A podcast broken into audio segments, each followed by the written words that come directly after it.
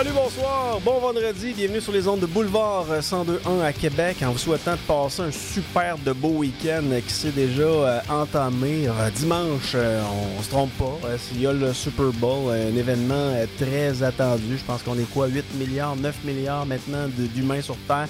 Il y en a énormément de ces milliards-là qui vont écouter le Super Bowl le dimanche. Très hâte, moi je pense que Casey va gagner les amis et les 49ers, ben eux vont avoir peut-être un petit peu plus de misère mais savez-vous quoi? Je suis un peu séparé. Qui ici va probablement gagner, Kansas City, mais les Purdy, j'aimerais quand même qu'il gagne en raison de l'histoire de ce jeune homme-là qui était euh, pas nécessairement pressenti pour avoir une carrière un jour dans la NFL, dernier choix au repêchage, et tout d'un coup, ben, lui se fait repêcher, euh, se baisse la tête, s'entraîne, s'entraîne, s'entraîne, s'entraîne, les astres s'alignent, finalement, il a son essai dans la NFL, finalement devient un corps arrière vedette, et là se ramasse au Super Bowl. Fait vous comprenez que mon cœur est partagé, je pense que ma tête dit Casey, mais mon cœur, lui, euh, dit que Purdy mériterait peut-être de gagner le, le Super Bowl. À suivre dimanche à 18h30. Ce soir, on ne parlera pas du Super Bowl, on va parler de, des sujets que, j'adore euh, avec un collaborateur aussi que j'adore, que vous connaissez bien. C'est Martin Bourget, qui est euh, président euh, du groupe Aventure Chasse-Pêche, qui est au bout de la ligne. Salut mon ami! Hey, salut toi, comment ça va? Ça va très bien. Toi, dimanche, le Super Bowl, est-ce que tu vas écouter ça ou ben, tu vas être sur le bord de ton terrain en train de faire de la pêche blanche et aller essayer de sortir des poissons de l'eau? On va probablement être dans le bois en train de marcher avec, euh, certains des grands-parents de la famille, aller vers un tipi qui ont bâti dans le bois avec un four là-dedans, se faire à manger là avec les enfants en pleine nature. Je suis pas, je vais être plate, hein. Je suis pas, je suis pas très, très Super Bowl. Je suis pas très, très euh, football. J'ai joué au football au secondaire. Euh, j'aime le football, mais j'ai pas le temps dans la vie de tous les jours de suivre ça. Par contre, on a vu les installations se faire quand on était à Vegas. Nous autres, toutes les parties Super Bowl qui se préparent là-bas, même les attractions principales comme les fontaines en face du, euh, Treasure Island, c'était complètement fermé. On n'avait pas accès. Il était en train d'installer des stages là-dedans. Plein Ça a l'air à vouloir virer en tabarouette là-bas pour en fait de semaine pour le Super Bowl à Vegas. Ville qui vire tout le temps, mais là, dans le temps du Super Bowl, Mélenchon au Nouvel An chinois, parce que là, évidemment, les Asiatiques sont très, très, très dans Vegas. Et le dragon, cette année, c'est décoré à la grandeur. Il va y avoir du monde en saint s'il vous plaît, en fin de semaine à Vegas, d'après moi. Vraiment. Puis, tu sais, je jasais avec, euh, avec quelqu'un en fin de semaine, puis euh, on parlait des fameux bars, tu sais, au Québec, à quel point c'est extrêmement difficile pour ce qui est du merveilleux monde des bars. À Montréal, il y a des bars maintenant qui ferment aux alentours de 21h, 22h le soir. On dirait que le fun est plus vraiment dans place. À certains endroits, par exemple sur la Grande Allée, l'atelier, ça peut brasser certains soirs. Euh, Archibald à Québec sur route de l'aéroport, là, euh, du Plessis. Ouais, c'est ça, du Plessis.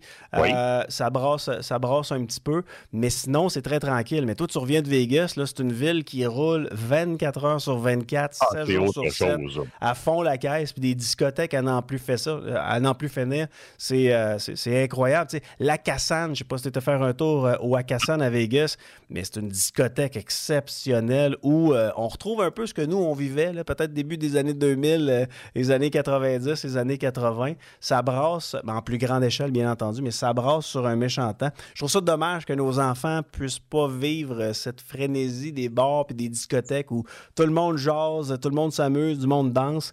Euh, je suis peut-être un peu nostalgique, mais euh, je t'envie un peu d'être passé par euh, Vegas. C'est une ville incroyable. Ben, c'est complètement différent. tu sais, je veux dire, prends les nightclubs qui vont virer jusqu'à ça n'a pas d'heure. Là. Je veux dire, le nightclub, il ferme pas. Là. Je veux dire, ils, finissent, ils finissent à mettre le monde à, la porte le matin. Il est rendu 6 heures du matin. Là. C'est, ça qui se passe pour vrai là-bas. C'est complètement différent. Là. Les Gentlemen's Club, je veux dire, si vous êtes habitué on rentre dans un sujet que peut-être pas tout le monde consomme, mais vous êtes habitué au bar de danseuses dans la province de Québec ou au Canada, quand vous ramassez d'un Gentlemen's Club là-bas, c'est totalement, mais totalement autre chose. Ça n'a aucun rapport avec ce qu'on voit ici. C'est c'est un autre niveau. C'est un autre niveau. Il faut, faut y aller pour le comprendre. Il faut y aller aussi pour comprendre le, mindset qu'il y a là-bas à, Vegas qui est entièrement orienté vers consommation. Consommation de absolument tout. Euh, puis consommation d'absolument tout, très, très, très facilité dans la façon dont on nous le présente. Fait que la ville est, la ville, est animée dans tous les sens là-bas, que ce soit du jeu, que ce soit de l'alcool, que ce soit de la, la, peau, que ce soit les clubs, que ce soit ça vire beaucoup, beaucoup, beaucoup. Mais effectivement, là-bas, d'après moi, ça va virer en tabarouette pour le Super Bowl parce que c'était impressionnant de voir les installations qui, ont, qui, étaient, qui, en train de se mettre en place là-bas. Là, versus ce que nous autres, on peut faire sur nos petites terrasses ou ben non, dans le garage avec nos chums à projecteur. c'est d'autres choses. Ça, je fais ça chez nous. Moi, j'ai essayé d'appeler cette semaine pour savoir s'il restait des places à Québec, des établissements où euh, j'aurais pu m'asseoir avec, avec mes gars. Puis finalement, ben, euh, après avoir rigolé, on raccrochait. Fait que j'ai compris que j'étais peut-être un peu en retard pour ce qui est des réservations dans les établissements à Québec pour le Super Bowl. Fait que je vais faire ça très tranquille euh, chez nous avec euh, des ailes de poulet. Puis euh, pour les enfants, ça va être du lait. Puis moi, ben, ça va être de la bière. Ben, écoute, c'est. Oui, oui, oui. C'est la bonne solution. Ouais. Sais-tu combien il y a d'ailes de poulet qui se consomment aux États-Unis? Combien d'ailes de poulet qui se consomment aux États-Unis juste pour le Super Bowl? Ils sont 330 millions aux États-Unis de population. C'est 1 milliard 420 millions d'ailes de poulet qui va être consommé aux euh, États-Unis. Ça, c'est assez d'ailes de poulet pour faire trois fois le tour de la Terre euh, en les plaçant bout à bout. Tabarouette. Ouais. c'est du stock, là. C'est du stock. Mais tu comprends quand t'es là-bas que tu rentres dans un restaurant pour commander à déjeuner, puis ils t'offrent du poulet pané, puis des steaks pour déjeuner. Au départ, tu sais, ils consomment beaucoup plus de protéines que nous autres, on peut en, consommer. Mais là, c'est du stock en maudit, là. ça va de bon sens. Je regardais euh, la bière consommée par individu. Vas-y donc voir, est-ce moins d'un litre? Est-ce un litre, deux litres, deux litres et demi, trois litres, quatre litres, cinq litres? Bière consommée par individu.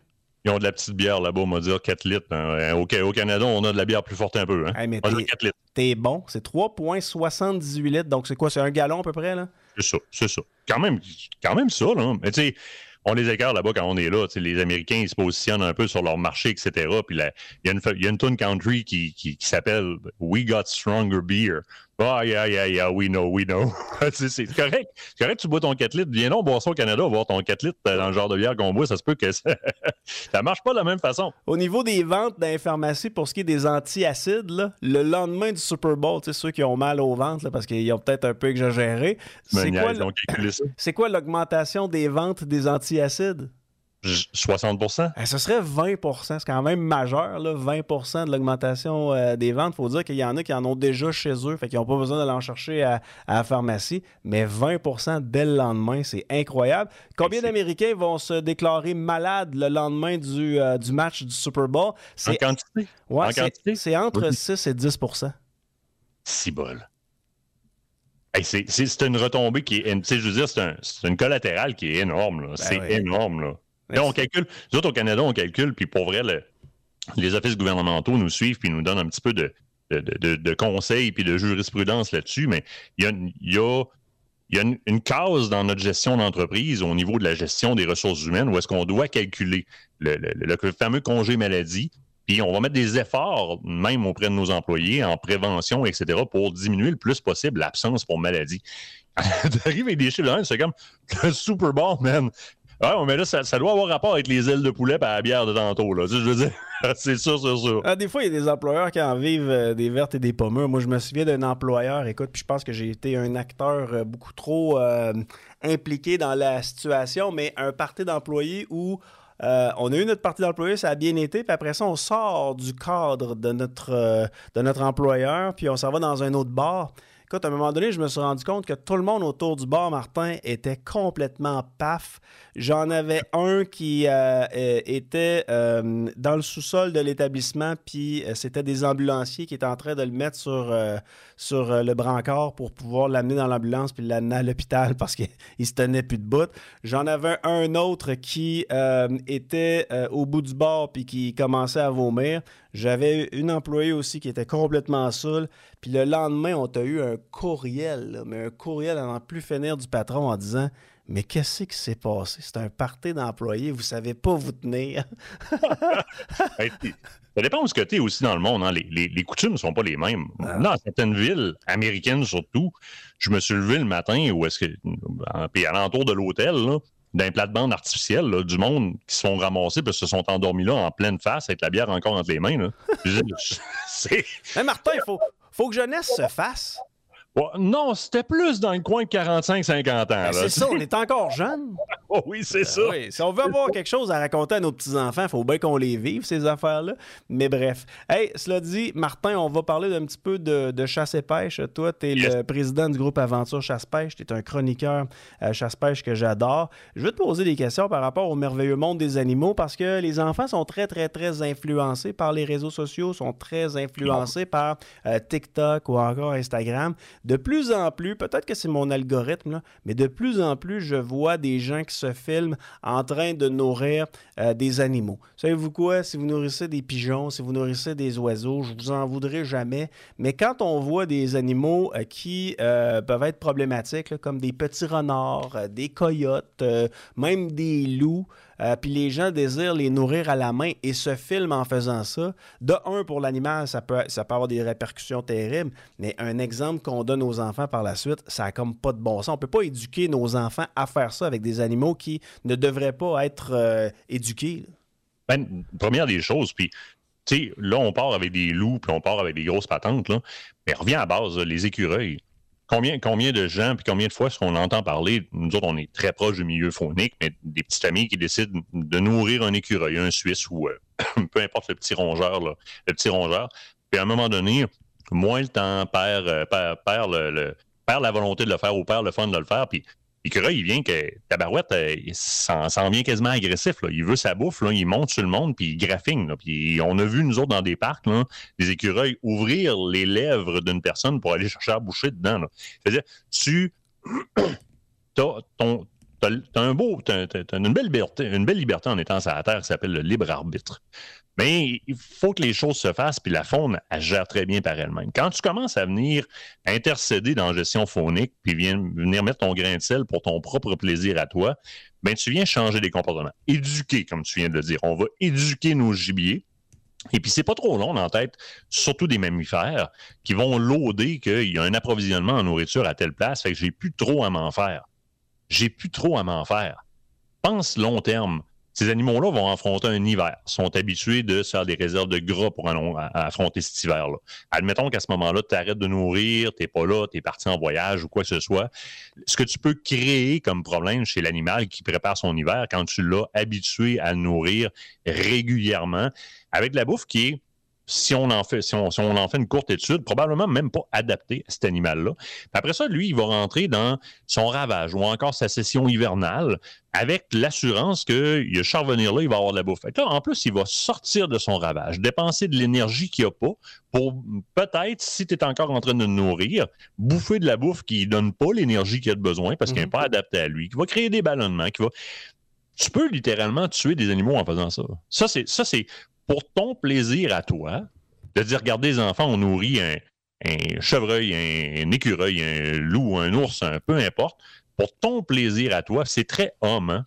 Pour ton plaisir à toi, tu peux venir d'avoir une incidence majeure sur la vie de cet animal-là, puis de toute la biodiversité dans le coin. Mais je pense pas que les gens le fassent d'une façon méchante. C'est juste qu'ils réfléchissent pas au après.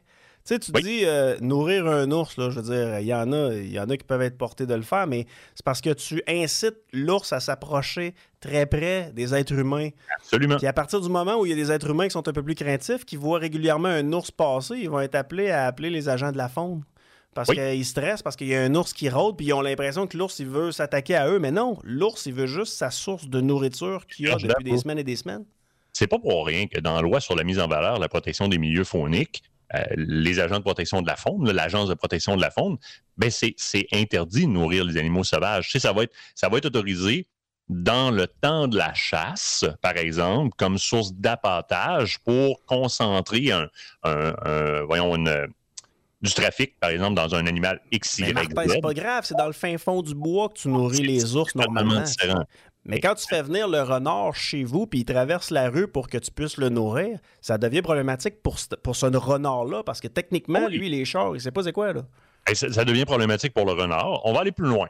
Ça devient problématique dans des villes où il n'y a presque plus de chasse puis les gens nourrissent les chevreuils sur leur terrain puis ça traverse les chemins. Ça devient problématique pour la vie des utilisateurs du réseau routier. Pour, on a vu dans certains États américains des assurances qui étaient carrément atteignable ou pas payable par les utilisateurs parce que les assurances étaient rendues tellement élevées puisqu'il y avait trop de collisions avec soit des cerfs de Virginie ou encore d'autres animaux et que c'était quotidien, qu'on va, on va voir les, sommes que tu dois payer pour des assurances augmenter dans une région X, Y, après ça, ben, la COVID a amené quelque chose. Hein? On s'est amusé à faire pousser des poulaillers sur nos terrains. Là. Là, on, a, on habitue des renards, des coyotes, puis des loups à traverser. Les loups, un peu moins, là, c'est plus craintif, sur nos terrains pour venir manger.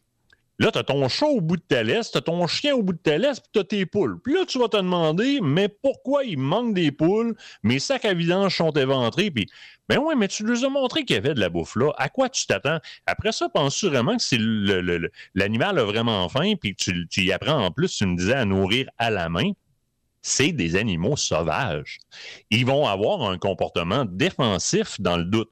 Et s'ils n'ont pas d'option de fuite parce qu'ils sont adossés à ton cabanon ou à un quoi que ce soit, ben, il va s'organiser pour passer par où est-ce que tu es. Puis ça, ça veut dire qu'il peut te mordre, qu'il peut te griffer, qu'il peut faire quoi que ce soit. Est-ce que c'est l'animal qui est en tort? Non, ça va être toi qui va être en tort depuis le début. C'est toutes des raisons pour lesquelles il y a des lois en matière de protection des milieux fauniques. Ça en fait partie. Tu n'as pas le droit de domestiquer la faune sauvage. Le parc de Longueuil en est le meilleur exemple. Je veux dire, au départ, là, oui, on finit par enclaver le milieu, puis il n'y avait plus d'option de fuite. Mais au départ, ils ont créé une récurrence, puis ils ont créé un domicile pour ces cerfs-là, en mettant même, il y a même des programmes de nourrissage. Et regardez le problème avec lequel on se ramasse aujourd'hui. Là, il faut en tirer, là, on ne peut pas étirer, là, on va avoir mal au cœur de les tirer, mais là, il faudrait étirer parce qu'ils mangent la headset. Mêlez-vous donc pas de ça. Il y a des lois pour ça, c'est pas pour rien. La faune est très bien comme elle l'est. L'être humain fait partie de la faune et, attention, est inclus dans l'équation de la biodiversité comme prédateur qui récolte régulièrement de la faune et qui fait de la déprédation pour protéger les animaux sauvages, mais suivant un, suivant un mode de gestion, suivant un plan de gestion gouvernemental qui est établi avec des inventaires aériens, avec des sondages, avec des, prélèvements d'ADN aux stations d'enregistrement pour les grands animaux. Il y a quelque chose en arrière de ça. Mais tu peux pas, tu peux pas penser te mettre à nourrir à gauche et à droite n'importe comment, contre la loi, sans plan de gestion, sans trop savoir ce que tu fais pour ton propre plaisir, puis ignorer les effets que tu peux avoir sur la nature.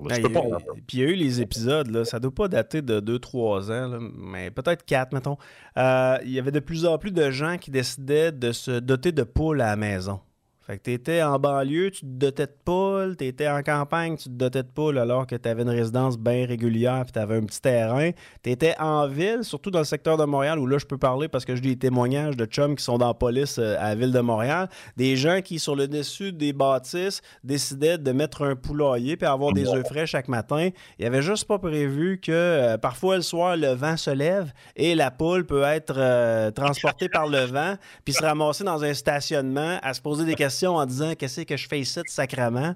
Ben les, policiers étaient appelés euh, sur les lieux, tu sais, mais les policiers étaient appelés sur les lieux. Ils arrivent dans le stationnement, c'est une poule qui est là. Écoute, y a pas de, ils mettent pas de collier là, ils mettent pas de collier là. Si vous trouvez cette poule, euh, rappelez-nous. Fait que les policiers étaient obligés d'appeler la, la, la, la, SPCA. Puis pourtant, les gens voulaient bien faire. ça revient un peu à ce que je te disais tantôt, c'est qu'ils nourrissent les animaux parce que ça fait de belles images. Euh, ils, ils, prennent un, exemple, un petit renard, puis après ça, ils mettent ça sur TikTok. Puis là, les enfants regardent ça. Ah, je peux nourrir les petits renards. Puis ils vont reproduire ce modèle-là. Si vous avez une poule chez vous, vous en occupez, c'est de vos affaires. Mais en même temps, soyons réfléchis dans les gestes qu'on pose. Ça peut avoir un impact sur l'éducation de nos enfants? Ça peut avoir un impact sur ces animaux-là? Euh, faire venir des. faire traverser des animaux, ça peut-tu faire en sorte que des gens qui passent sur la route en voiture puissent se tuer? Euh, manger un chevreuil d'en face, c'est jamais bien sympathique quand tu es en char. Tu as blessé un animal, tu as risqué ta vie, la vie des occupants, la vie de tes autres, des, autres utilisateurs du réseau routier. C'est gros. Il faut le regarder, l'effet pernicieux des réseaux sociaux dans l'éducation ou l'exemple qu'on montre, ça c'est une chose. Mais je reviens juste en arrière dans ce que tu dis. Il y a deux, il y a deux notions là-dedans qui sont hyper importantes tu as la faune sauvage puis son intégrité dans, dans le, au, point de vue de la gestion qu'on applique, pourquoi on ne peut pas nourrir, pourquoi il y a des dates de chasse, pourquoi il y a des limites de, de quotas, pourquoi il y a des endroits, etc. On inclut là-dedans la gestion de la sécurité urbaine, périurbaine, dans les distances réglementaires de déchargement des armes à feu, etc. Puis ça, c'est ça, c'est la partie où est-ce qu'on on protège la faune dans son intégrité puis l'action que peut avoir l'homme là-dedans. la poule dont tu me parles, c'est peut-être pas le meilleur des exemples dans ce que je veux t'apporter, mais tu as aussi le point de vue des animaux domestiques qui vont être soit relâchés ou perdus en nature, qui vont devenir un indésirable parce que c'est pas une espèce qui est endémique de la place. Puis si elle se reproduit, ben, ça devient un foutu problème. On va parler, oui, des sangliers dont on a parlé ensemble. On va parler, euh, écoute, présentement, les Everglades, en Floride, ils ont un méchant problème, entre autres, avec les pitons de Birmanie. Ils ont un problème avec les iguanes. Dans les, dans, dans, les récifs de coraux, de, coraux les récifs de roches sur le long de la Georgie, ils ont des problèmes avec les poissons, les poissons lions. Ici, on a des problèmes majeurs avec les chats domestiques, les chiens domestiques qui sont rendus des chiens errants, qu'on appelle des chiens sauvages, puis des chats errants qu'on appelle des chats sauvages, qui se reproduisent à vitesse grand V et qui interfèrent très lourdement avec la flore, avec la faune puis la flore, excuse-moi, des photos sur des caméras de surveillance de chiens errants attaquant des cerfs de Virginie. On en a vu rien que pas à peu près. Le chat domestique est considéré par, si je ne me trompe pas, c'est l'UNESCO ou une organisation mondiale comme étant un animal nuisible. Maintenant, c'est le champion de la disparition mondiale d'espèces, tellement c'est un prédateur qui prédate pas juste pour se nourrir, c'est un prédateur. C'est un prédateur. Il va, il va tuer, il va ramener à la maison, il va. L'interférence qu'on a nous autres envers les bêtes, mais aussi avec l'écosystème, avec nos animaux sauvages qu'on laisse en liberté ou encore qu'on relâche, les fameux poissons rouges qu'on va garrocher dans le lac à gauche pas à droite, là, à base plein Sainte-Foy, dans le lac à val à gauche pas à droite, ça vient te scraper des milieux fauniques, là, ben ça n'a pas de bon sens. L'être humain est le pire danger pour la faune, puis malheureusement, l'être humain, pour son bon vouloir, fait énormément d'actions, relâche des chats, des poissons, nourrit du stock. Mais quand vient le temps de parler de chasse, sortir vers les chasseurs, vous dites vous êtes des pourris. Et pourtant, c'est le seul domaine dans lequel on applique un plan de gestion. Ouais. Je sais pas si tu as vu la nouvelle que je t'ai envoyée sur ton Messenger, mon ami, mais il y, a un hibou qui terrorise le Québec actuellement. Je trouve tellement que ça fait petit coin, je trouve tellement que ça fait petit peuple. Euh, on, mentionnait sur les ondes de LCN, surveillez votre dos, vous pourriez peut-être vous faire attaquer. Puis là, ben, c'est des hiboux c'est un hibou, en fait, qui euh, prend euh, des, petits animaux pour cible, entre autres un, petit poméranien, euh, un poméranien chihuahua noir, c'est ça la, race de ce chien-là. Il s'appelle Ficelle. Ficelle s'est fait attaquer par un hibou, puis malheureusement, ça a été, tragique. C'est d'une tristesse, mais en même temps, ça fait partie de la nature. Si vous promenez dans le bois avec vos, vos, animaux, ça se peut que le hibou lui fasse pas la différence entre un chien qui est éduqué ou ben un chien qui ne l'est pas, mettons. Non, mais si tu moi, ça me révolte. Pour vrai, moi, toi, tu me vois présentement, là, j'ai le nez et les oreilles rouges. Là. Moi, ça me, ah, ça me vire à l'envers. C'est tellement homme, homme dans le sens être humain. Là. Moi, j'ai le moyen de me payer une maison en périurbain. Je veux un, voisinage boisé avec des oiseaux et des. je veux prendre mon scotch sur la terrasse en regardant les animaux sauvages. Mais il faudrait pas que ces animaux sauvages-là viennent mettre à risque mon petit confort à moi. Va vivre en ville, faites quoi? Je veux dire, c'est, c'est, c'en est abrutissant à quel point on a complètement dégagé la responsabilité de l'homme face à la nature, puis le raisonnement dans lequel la nature est inclue dans mon mode de vie de manière quotidienne, dans la vache morte qui est dans mon assiette que je mange, dans le vêtement que j'utilise qui provient de produits pétroliers, de la traçabilité tout ce que l'environnement faunique, la nature a à faire dans ma vie de tous les jours, on est rendu qu'on s'en sacre éperdument. Tout ce qu'on veut, c'est notre petit confort à nous autres. On veut avoir le point de vue scénique de la belle forêt avec le son du hibou le soir, puis avec le petit chevreuil qui passe. Mais faudrait pas, faudrait dire au chevreuil, on peut-tu mettre des pancartes interdiction de manger les haies de cèdre? Mais je veux aussi avoir un petit poméranien qui est de la grosseur d'une proie pour un hibou, mais vivre dans le bois. Mais il faudrait, s'il vous plaît, avertir le hibou, envoyer un texto au hibou, dire c'est interdit d'attaquer les poméranien. Mais tu te prends pour qui? Ton propre confort passe par-dessus tout. Qu'est-ce qui, fait que tu es un être humain puis tu viens sur la? Tu fais partie de cet écosystème-là puis tu y manques de respect au point de penser que tu peux te l'approprier en achetant un terrain parce que tu es plus riche que l'autre, puis qu'il n'y a personne qui va te déranger dans ta petite tranquillité. Martin, juste pour te démontrer la connerie dans laquelle on vit parfois, la municipalité du lac Saint-Jean a émis un avis cette semaine invitant les résidents à ne pas s'approcher des hiboux. Ben voyons donc. Ben Ah, Regarde, c'est dans le bas de l'article. Je te mens pas. Des fois, je te fais des blagues. là. Mais dans le bas de l'article où on parle du, euh, du décès euh, malheureux de, de Ficelle, ce petit poméranien qui s'est fait attaquer par un oiseau de proie, ben on dit que la municipalité était fâchée. Donc, on a émis un avis cette semaine invitant les résidents à ne pas s'approcher des hiboux. Mais tu me dis quelque chose de très pertinent il y a de ça plusieurs années quand on a commencé les fameuses chroniques avec, euh, avec toi. Pour, tu sais, tu étais là pour nous éduquer puis tu le fais super bien.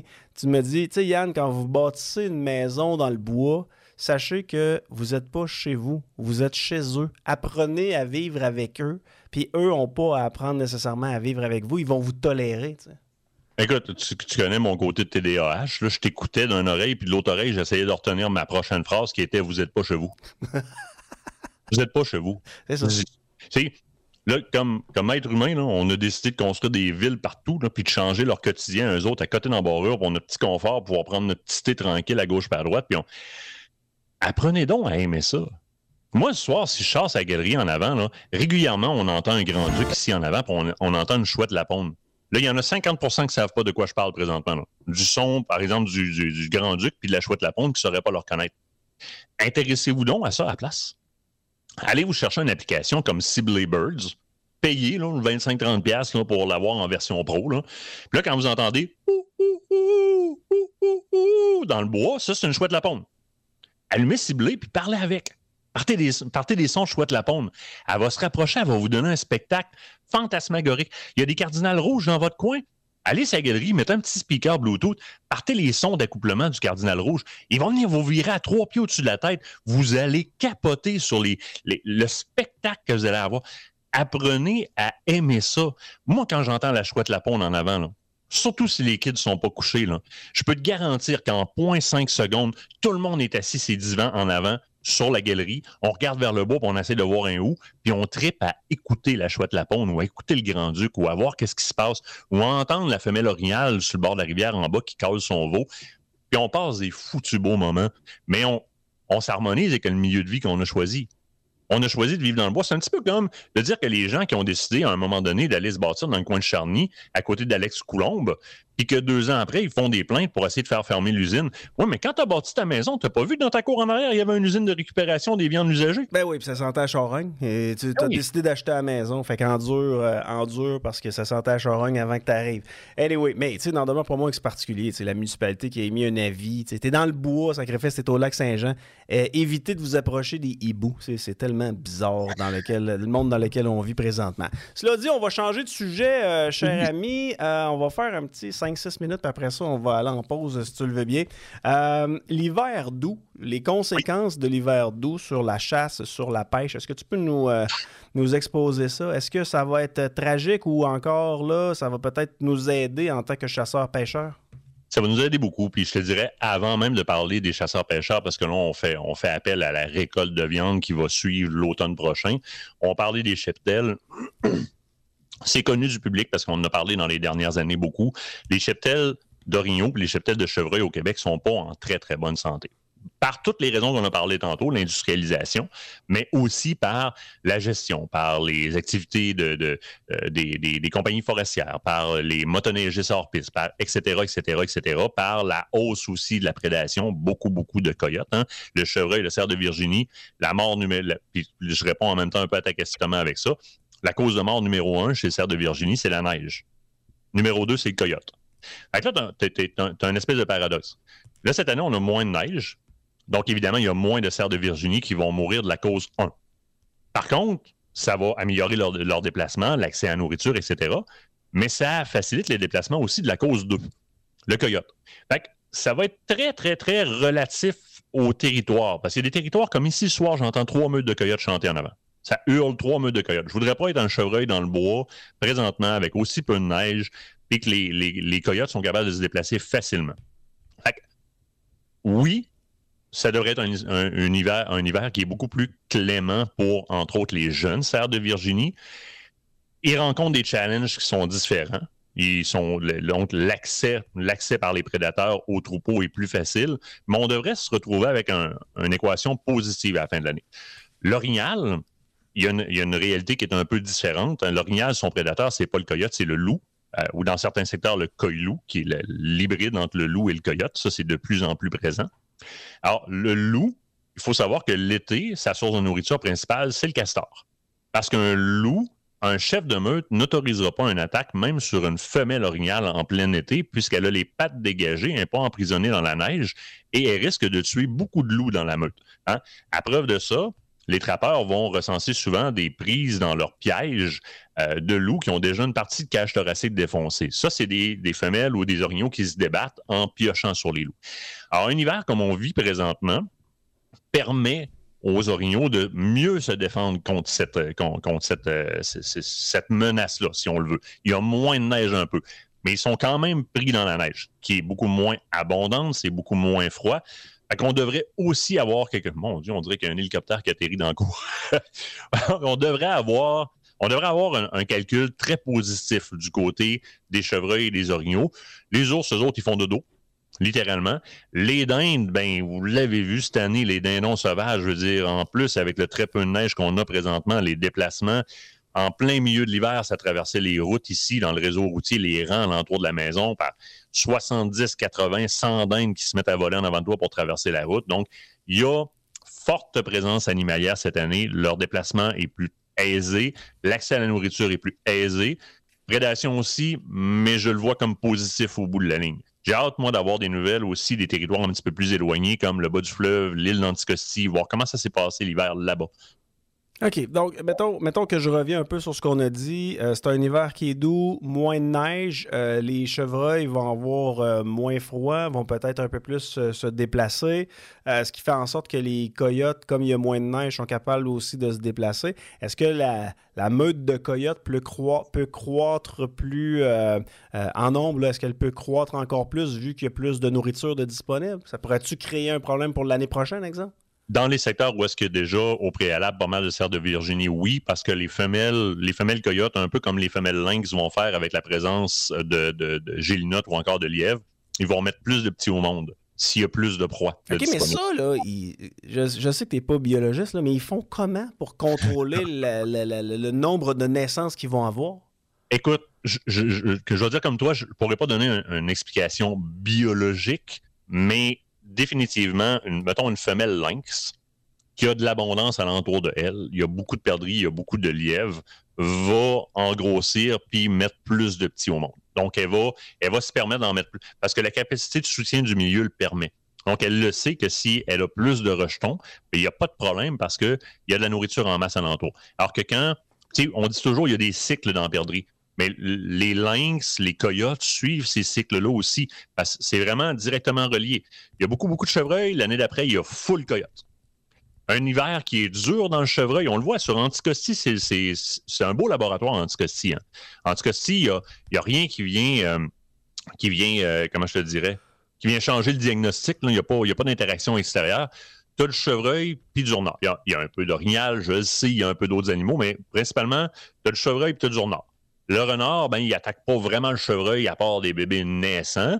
Il va surtout aller manger les chevreuils qui sont morts l'hiver. Fait que tu vois vraiment la relation. Un hiver qui est très, très dur dans le chevreuil, où est-ce qu'il y a eu beaucoup de morts pendant l'hiver, ben, le renard a été capable de, survivre tout l'hiver en en mangeant. Mais il faut au départ qu'il y ait une belle population de chevreuils. tu vas voir la population de chevreuils augmenter. Là, le, renard va se remettre à augmenter tranquillement pas vite versus la population de chevreuil. Là, on va avoir un hiver dur où est-ce qu'on va faire baisser beaucoup la population de chevreuil. Oups, tu vas avoir la population de renard qui va dropper les années d'après. C'est toujours, toujours interrelié. Tout s'équilibre, hein? c'est intéressant. Puis, tu as dit, euh, l'île d'Anticosti, il y a des chevreuils, puis euh, des fois, il y a des orignaux. Ils ont fait comment pour se rendre là? Hein? Ah, ça a été importé. Tu le fais-tu euh, à nage, toi? Non, non, non, non, non.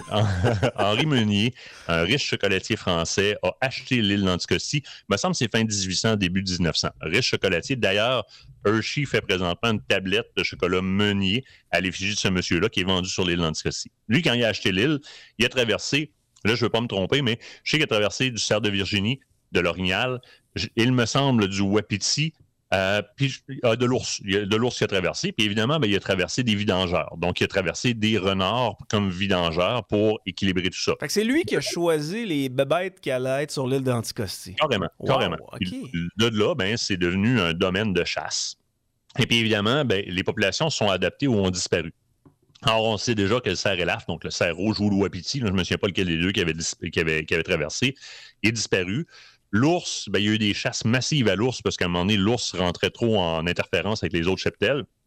Ils ont annihilé l'ours de là. L'orignal est encore présent.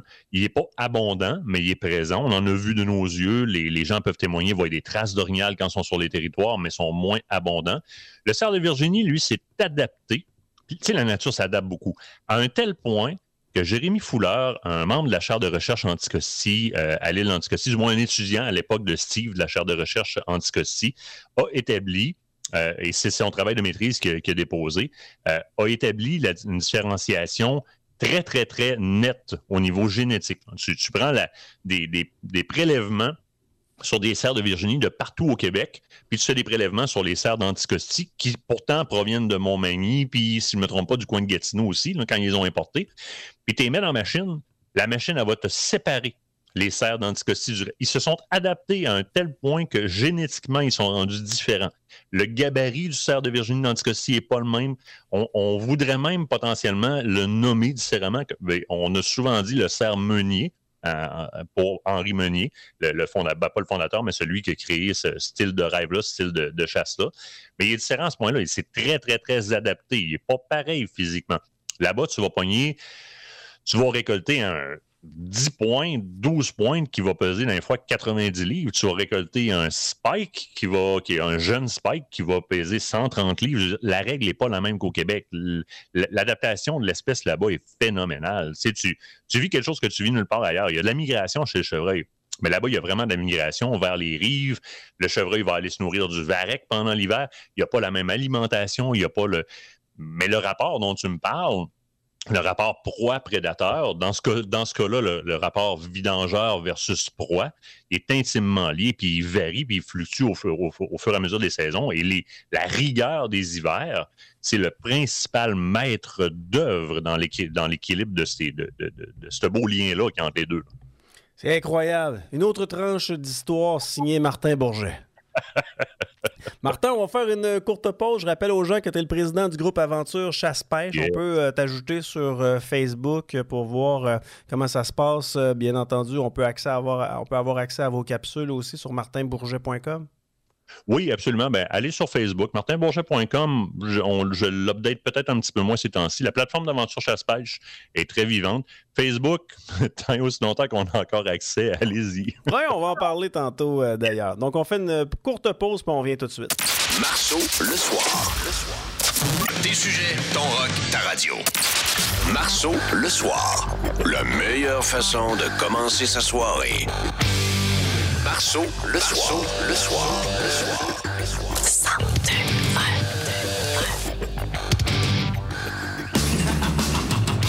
Ce soir, on a le plaisir d'être avec Martin Bourget d'Aventure Chasse-Pêche, notre collaborateur, puis on parle de chasse et de pêche, bien entendu. Il reste quelques sujets à aborder. Je veux parler de la, pêche blanche euh, en fin d'émission, mais juste avant, je veux parler de, des réseaux sociaux, Instagram, Facebook. Euh, je sais pas si vous êtes très TikTok, toi et ta gang chez Aventure euh, Chasse-Pêche, mais comment ça se passe pour les chasseurs, pour les pêcheurs sur les réseaux sociaux? Les réseaux sociaux, est-ce que c'est de plus en plus difficile pour vous autres? Est-ce que les règles Facebook changent? Qu'il y a des gens qui flaguent vos pages en disant ces gens-là, ils chassent l'orignal, c'est pas des bonnes personnes. Comment ça se passe?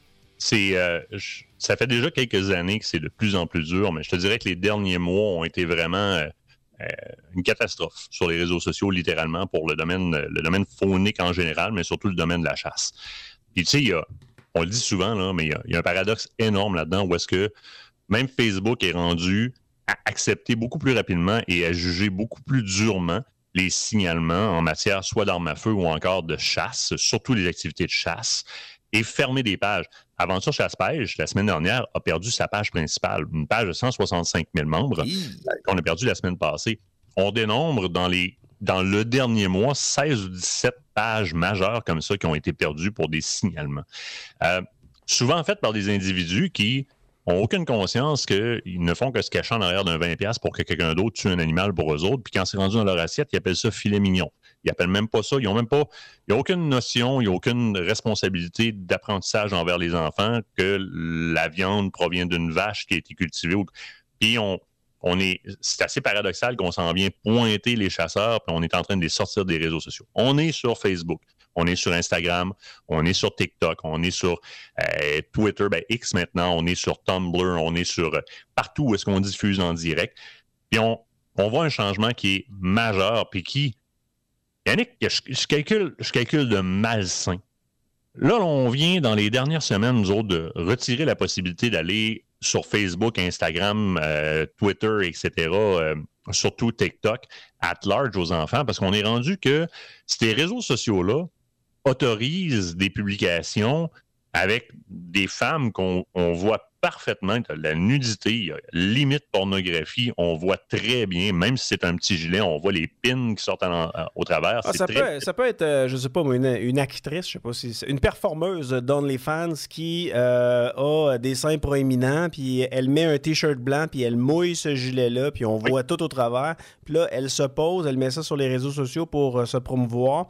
mon oncle, mon oncle, il clique dessus, puis toi, ben, t'es le cousin, t'es le cousin, puis lui, c'est ton mon oncle, regardes ça, tu as 7 ans, puis tu dis Hein, mon oncle a liké une page, c'est quoi la page? Clique, il tombe sur la photo de cette fameuse Playmate-là, là, je sais pas si on appelle ça comme ça, puis il a accès à ces images-là. Puis là, toi, toi c'est pas ça que tu dénonces. Tu dis OK, ben c'est là, mais ce, que, ce qui t'agace, c'est vraiment le fait que pour la chasse et la pêche, on s'entend dessus que c'est extrêmement naturel, là? ben eux autres, ils te font la vie dure.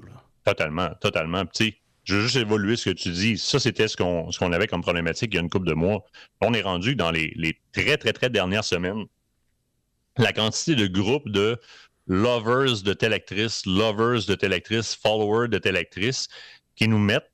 Puis, étrangement, ces, ces publications-là se ramassent sur les murs publics d'un peu tout le monde avec ces actrices-là, mais dans leurs attirails les plus, les plus légers, où justement qu'on voit les mamelons, qu'on voit, on voit le gars de la fesse bien comme il faut, il y a de la nudité.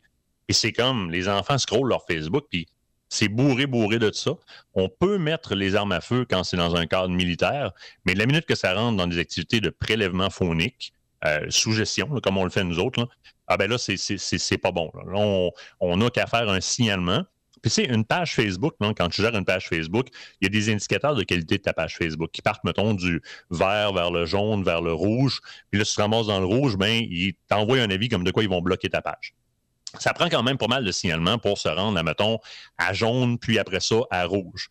Mais depuis, depuis quelques mois, les pages de chasse, dès qu'il y a des signalements qui entrent, Facebook passe du vert au rouge à une vitesse incroyable. Il y a on, voit très bien, c'est très transparent, on voit une volonté, entre autres par Meta, de se débarrasser de cette partie-là. Armes à feu qui ne sont pas militaires, puis récolte animalière.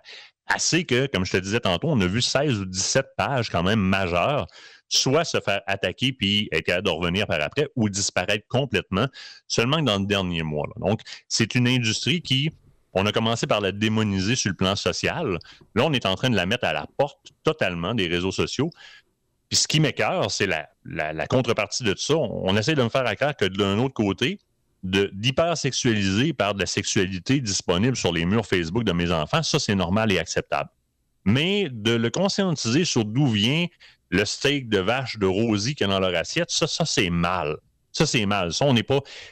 J'ai de la misère à digérer ça comme, société, comme père de famille, comme on est en train de mettre en place une, aliénation collective. Tu on s'est rendu compte avec certains de nos enfants quand ils sont rentrés à l'école parce qu'il n'y avait pas super accès à Internet, etc. Ils reviennent à la maison. Là, tous mes amis connaissent tous les Pokémon par cœur, pas moi. On s'est rendu compte qu'on avait peut-être, en limitant l'accès à ce qui est usuel et coutumier aux enfants, aliéné ces enfants-là. Mais là, on est en train de répliquer ça sur le plan mondial. On est en train de retirer toutes les notions qui ont rapport au gros bon sens, puis leur dire Hey, ça, c'est interdit de montrer ça, c'est pas beau, c'est méchant, c'est. Par contre, les gens qui veulent te vendre la crypto-monnaie, les gens qui ont les seins à l'air ou les fesses à l'air ou les etc., il n'y en a pas de problème. Fait qu'on est en train de complètement détruire la sensibilité face aux relations interpersonnelles, puis rendre ça parfaitement normal. Mais je suis en train de sortir de la tête de l'ensemble des enfants de la planète que c'est normal que l'être humain soit impliqué dans des méthodes de gestion, qu'on aille récolter notre viande, puis que les, cochons ne poussent pas dans une cage de deux par deux, euh, qu'on grandit au fur et à mesure qu'ils poussent pour être sûr qu'ils ne bougent pas de là, puis on les abat pour les mettre dans une assiette, puis qu'on t'a jamais dit que c'est un cochon. Non, on appelle ça des chops de porc. Non, on appelle ça un filet mignon. Non, on appelle ça un... On dénature complètement, on coupe complètement le côté traçabilité de ton gilet, c'est du coton. Il y a quelqu'un qui a travaillé pour le ramasser par là. On dirait là, que sur le plan académique, politique, puis médias, maintenant médias sociaux, on a dégrayé complètement la surface de l'humanité de toute conscience de la provenance des choses qu'on consomme, à un tel point qu'on a l'hypocrisie de regarder un chasseur et de dire T'es un écœurant. Mais oui, puis toi achètes en arrière de ton 20$ pour faire tuer ta vache par quelqu'un d'autre, tu penses que t'es quoi? Et ça, sur les réseaux sociaux, on le vit de, manière majeure à un tel point que de plus en plus d'entreprises présentement vont conserver leur fil Facebook pour continuer à avoir un peu l'apport d'eau au moulin, mais vont rediriger leurs gens vers leur plateforme web, vers leur site web, parce qu'au moins là, ils peuvent parler ouvertement sans se faire barrer, sans se faire bâcher. Puis n'oubliez pas une chose, hein, un entrepreneur ou encore un artisan dans le domaine de la chasse ou de la pêche ou des activités de plein air, qui a, une page Facebook que ça fait 10 ans qu'il est debout, à moins que tu t'estimes pas, parce qu'il y en a plusieurs là-dedans qui disent Ah, ça m'a rien coûté, c'est juste du temps. Ah, moi, mais tu vaux quoi, toi? Ces gens-là ont mis du temps, de l'énergie, des sous pour informer la population. Puis certains, là, beaucoup, beaucoup de sous. Facebook, lui, il perçoit à toutes les semaines des placements publicitaires. Il perçoit toute euh, l'entrée de nouveaux membres, l'activation de ces membres-là qui leur permettent de vendre de la publicité. Puis du jour au lendemain, et pense-y si tu es entrepreneur.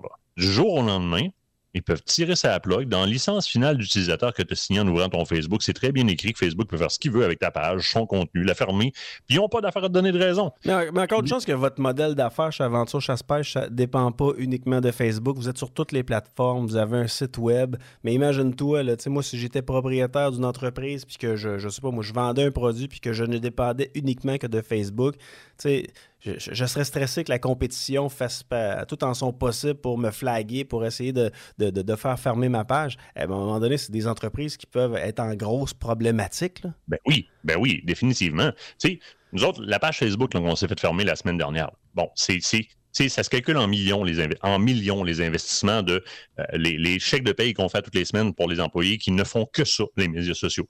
Tous les sous qu'on a mis là-dedans en promotion, les sous qu'on a mis là-dedans en infographie pour créer des promotions, le, développement commercial autour de tout ça, ça, se chiffre en millions. C'est ça qui se passe. Dans notre cas, nous autres, la semaine dernière, on a été attaqués et sur notre média social et sur nos plateformes web. Donc, nos serveurs aussi ont été attaqués. En tant que bon entrepreneur, on a, deux choix. On peut contre-attaquer à ça.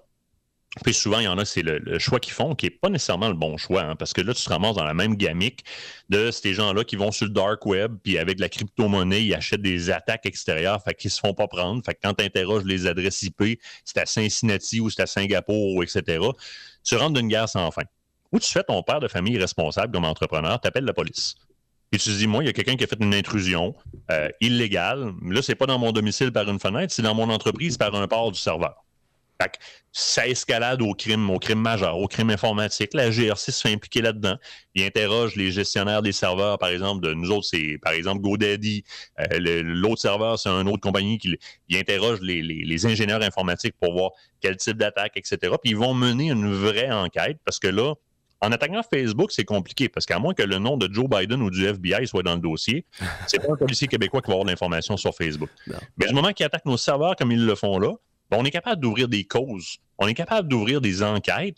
Ça va-tu prendre un an, deux ans, trois ans? Je ne sais pas, mais c'est la bonne chose à faire. Oui, puis l'important, c'est que vous vous défendiez puis que vous ayez euh, au, bout de, au, bout de ça pour que vous sachiez qui euh, essaye de vous, de vous nuire.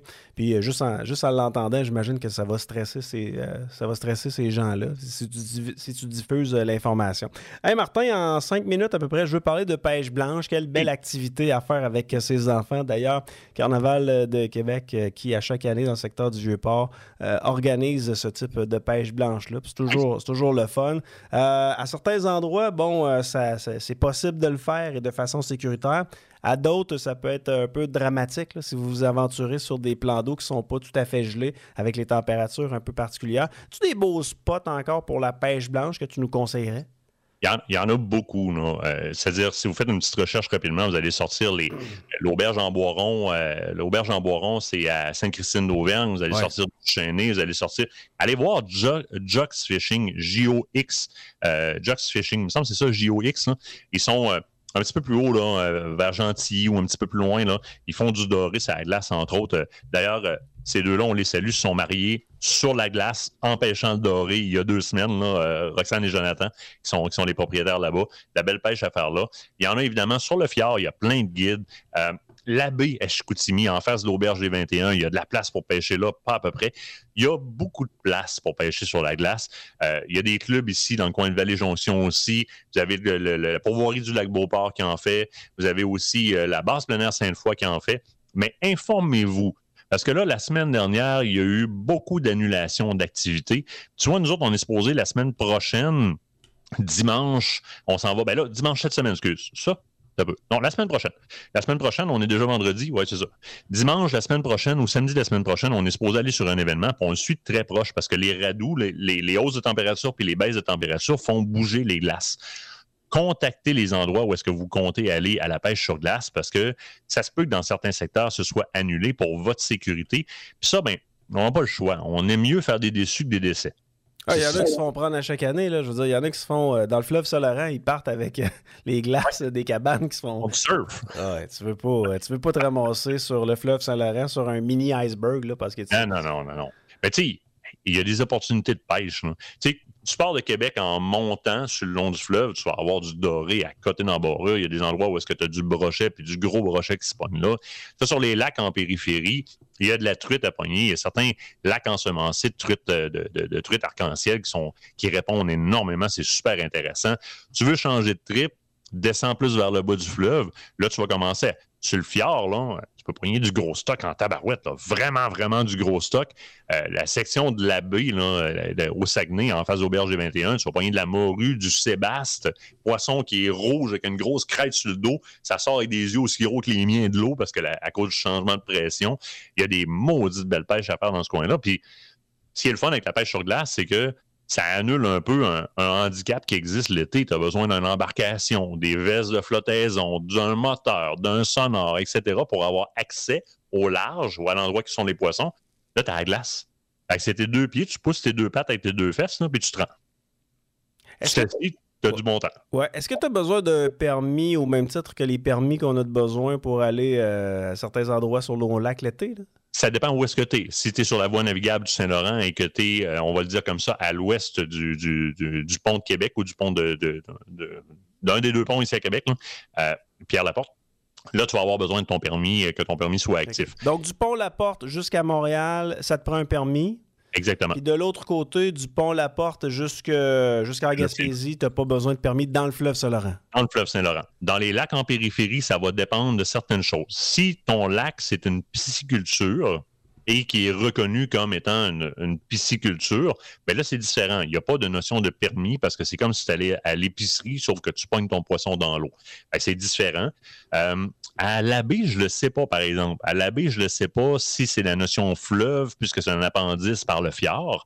Mais euh, de manière générale, tous les lacs en périphérie, que ce soit à l'est, à l'ouest, peu importe, là, tu vas avoir besoin de ton permis, sauf si c'est une pisciculture accréditée. Ils vont te le dire. Tu vas payer ton droit de pêche en rentrant. Puis, écoute, euh, informe-toi. Avant d'y aller, là, tu t'informes de deux choses. Ben, trois choses. L'équipement que tu as besoin, savoir s'ils te fournissent l'équipement. Y a-tu encore de la glace, c'est encore safe pour ton peteux? Puis, as-tu besoin d'un permis? Ils vont tous te dire ça. Ben voilà. Faisons-le de façon sécuritaire, puis ça va être la plus belle aventure de votre vie avec euh, les enfants, j'en suis persuadé. Euh, Martin Bourget, qui est président du groupe Aventure Chasse-Pêche, on peut vous suivre à quel endroit, monsieur?